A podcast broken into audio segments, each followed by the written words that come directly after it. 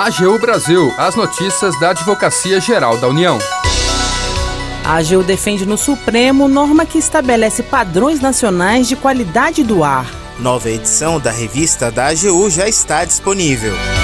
Este é o programa AGU Brasil. Seja bem-vindo. Eu sou Jaqueline Santos. E eu, Renato Ribeiro. A partir de agora, você acompanha as notícias da Advocacia Geral da União.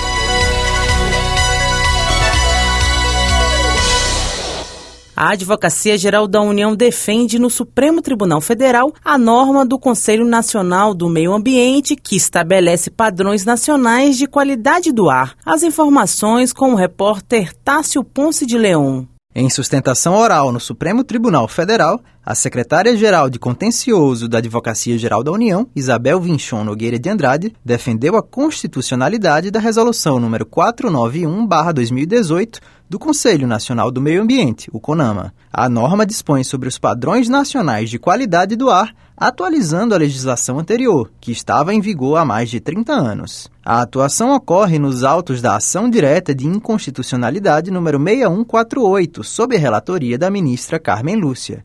A ADI questiona a não adoção imediata dos valores de referência máximos estabelecidos pela Organização Mundial da Saúde. A AGU defende que a resolução, que prevê a implementação em quatro etapas de padrões crescentes de qualidade do ar, está de acordo com as diretrizes da OMS, que prevê a necessidade de se conferir uma margem de discricionariedade para que cada país formule sua política pública. Desse modo, estas diretrizes da OMS elas são uma referência e cabe aos governos considerar as circunstâncias locais antes de conformá-las a um padrão legal, de modo a equilibrar os riscos à saúde, a viabilidade tecnológica, as questões econômicas e diversos fatores sociais, que por sua vez dependem do nível de desenvolvimento e da capacidade do país para a gestão da qualidade do ar. A secretária-geral de Contencioso também enfatizou enfatizou que a opção por uma política de implementação progressiva é resultado de um amplo debate público realizado durante sete anos,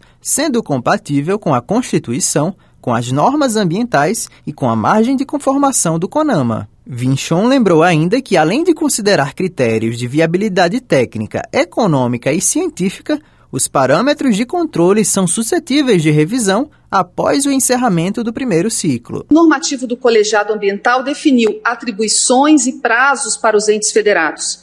Nesse sentido, são previstos três anos para que estados e o Distrito Federal elaborem e apresentem os seus planos de controle de emissões atmosféricas, cujo conteúdo mínimo também é regulado na norma. Após esse período inicial, os dados fornecidos pelos estados e DF serão consolidados pelo Ministério do Meio Ambiente e apresentados ao CONAMA até o final de 2023, para subsidiar a, a discussão sobre a adoção dos padrões de qualidade do ar subsequentes, ocasião em que podem ser feitos ajustes e revisões. Por fim, Vinchon também destacou que a norma assegura ao cidadão o direito às informações relativas ao assunto a partir dos dados informados pelo Ministério do Meio Ambiente e pelos demais órgãos ambientais estaduais e distritais. Por essa razão, o Ministério desenvolveu e lançou o Sistema Nacional de Gestão da Qualidade do Ar, o Monitorar, disponível na internet e por meio de aplicativo de celular. Da AGU, Tássio Ponce de Leão. Já está disponível a segunda edição do ano da revista da AGU. A edição traz oito artigos e conta com uma diversidade de temas jurídicos.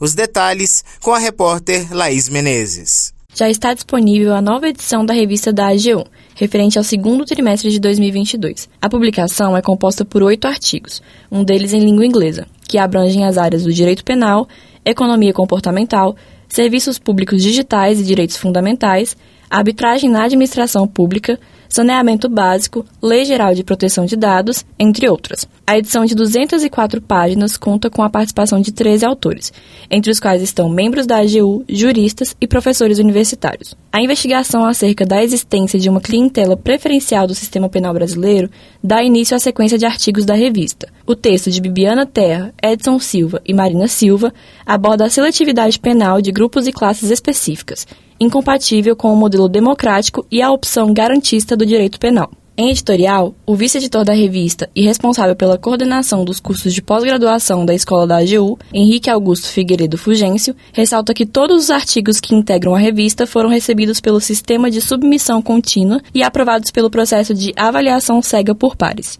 A revista da AGU é publicada pela Escola da Advocacia Geral da União há 20 anos e tem como objetivo a promoção e divulgação de materiais científicos inéditos na área do direito público e da advocacia pública, o que inclui a temática relacionada à gestão pública. Atualmente, a revista tem periodicidade trimestral e recebe não só artigos de membros e servidores da AGU, mas também de pesquisadores nacionais ou estrangeiros. Tanto o número atual da revista quanto os anteriores podem ser acessados através do portal de periódicos da AGU, que está disponível no endereço ser.agu.gov.br.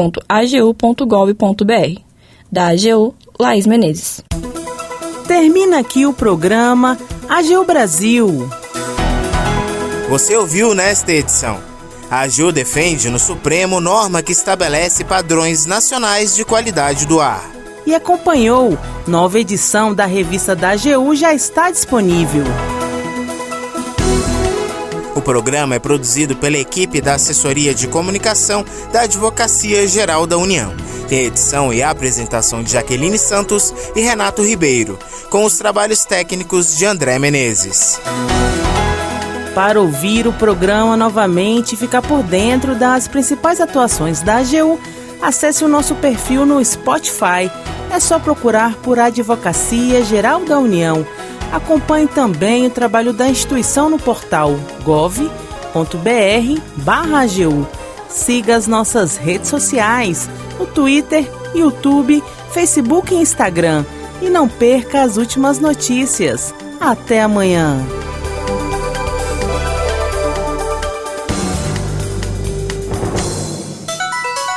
AGU Brasil, os destaques da Advocacia Geral da União.